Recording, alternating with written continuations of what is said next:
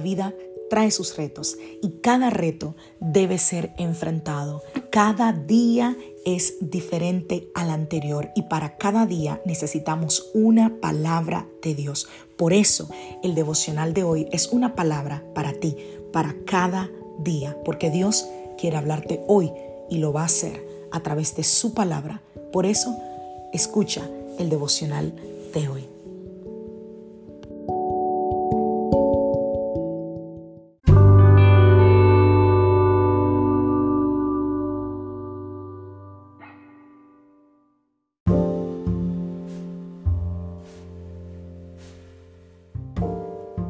Devocional del día de hoy.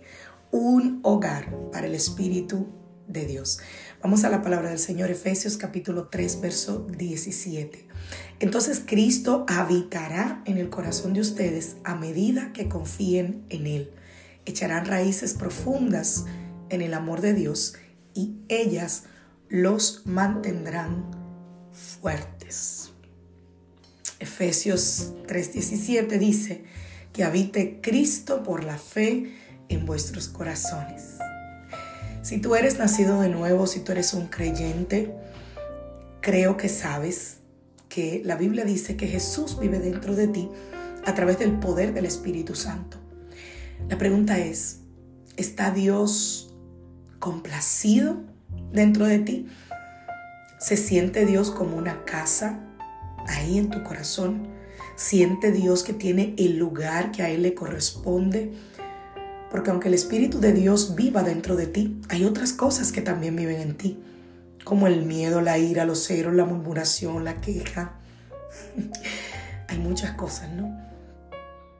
Y una vez yo leí una ilustración que decía que para el Señor vivir en un corazón donde hay murmuración, queja, discordia, es como cuando vas a la casa de una amiga y tu amiga te abre la puerta, te saluda con mucho cariño, te da un abrazo y te dice, entra, vamos a tomarnos una taza de café.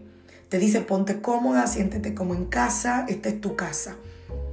Pero luego tu amiga empieza a gritarle al esposo, a los hijos, discuten frente a ti, se ofenden, se maltratan. ¿Qué tan cómoda o qué tan cómodo te sentirías tú en presencia de eso que está sucediendo?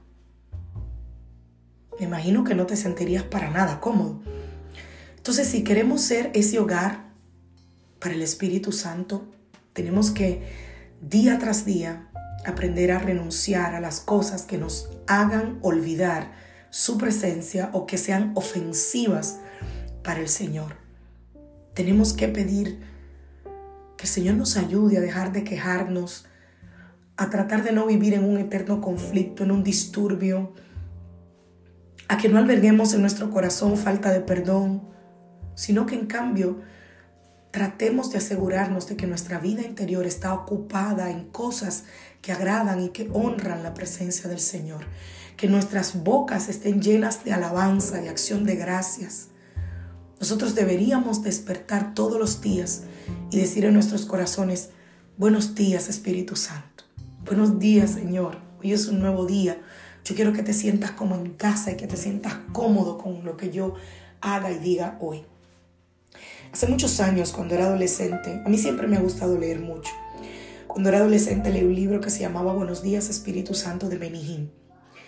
Y si lo has leído, sabrás, y si no, te animo a que lo leas, que Benihim cuenta cómo se hizo amigo del Espíritu Santo, cómo se convirtió en más que esa persona que habita en cada creyente, en su amigo.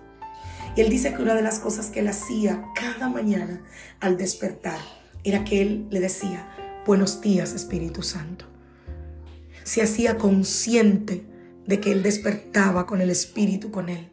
Se hacía consciente de que ellos eran amigos, de que él estaba ahí, que se sentaba horas a hablar con su amigo el Espíritu Santo en su habitación. Y muchas otras cosas él contaba. Y yo creo que todos nosotros necesitamos aprender en nuestro día a día a hacer eso. Eso nos va a ayudar a pasar el día teniendo la convicción de que el Señor está con nosotros. Y como le decía a mi hijo en estos días, piensa lo que vayas a decir. ¿Estaría Jesús honrado de escuchar eso que sale de tu boca? Y ojo, no es, no es algo que te estoy diciendo a ti, me lo estoy diciendo empezando por mí. ¿Estaría Jesús honrado de esos pensamientos, de lo que yo digo, de lo que hago? Todos nosotros debemos hacer un inventario de lo que pasa en nuestros corazones. ¿Por qué? Porque la morada de Dios en nosotros es nuestro templo, nuestro cuerpo. Cuando nosotros examinamos nuestra vida interior, estamos mirando como si fuera una tierra santa donde Dios ha elegido que sea su casa. Dios ha elegido habitar en ti. Así que vamos a comprometernos a hacer que el Señor se sienta cómodo en ese lugar donde Él ha decidido habitar, que es en nosotros. Que Dios te bendiga. Que Dios te guarde. Soy la pastora Lizelot Rijo de la iglesia Casa de Su Presencia y te saludo desde Greenville, Carolina del Sur, deseándote que tengas un grandísimo y maravilloso día. Recuerda que todos nuestros devocionales están disponibles en Spotify y en Anchor FM. Así que si te bendijo, ve allí a Spotify o Anchor FM y por favor compártelo con alguien.